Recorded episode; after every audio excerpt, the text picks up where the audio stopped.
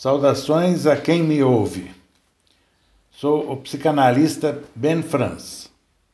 E o título do meu comentário de hoje é Meu filho, meu tesouro. Cidadão de bem ou pária da sociedade? Vivemos em um mundo globalizado, cada vez mais cibernético, em que mudanças ocorrem literalmente à velocidade da luz enquanto características físico-biológicas e sociais do ser humano continuam as mesmas. Temos que aprender a lidar com essas mudanças para sermos vencedores na vida, que são aquelas pessoas que superaram as tentações nefastas que a modernidade, focada em valores materiais e no consumismo desenfreado, coloca-nos no caminho. Esse processo de inserção positiva na sociedade inicia-se na infância. Tem os pais como protagonistas. Eles precisam formar seus filhos de forma legítima e não autoritária, para evitar a alienação social destes, ajudando-os a se tornarem pessoas de bem e não párias da sociedade, como contraventores, corruptos, criminosos ou adictos. Trata-se de treiná-los para a vida, moral e eticamente, pois a formação técnica e profissional, espera-se, virá com a escolarização. Uma tarefa hercúlea que um número considerável de pais não consegue realizar e que, portanto, suscita a pergunta: o que esta tarefa exige dos pais?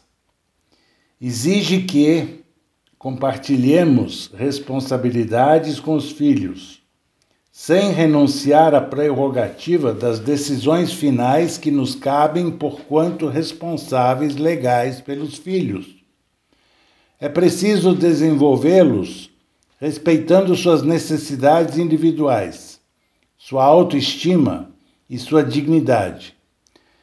Trata-se de lhes ensinar a negociar suas demandas, apresentar argumentos para justificar suas vontades e aprender a respeitar e acatar os contra-argumentos dos pais quando ocorrer o impasse de opiniões tornando-se necessário aplicar a hierarquia como fator desempatador. Faça uma analogia com negociações entre patrões e empregados no contexto de acordos trabalhistas ou sindicais. Na maioria das situações, as partes precisam fazer concessões para alcançar o denominador comum.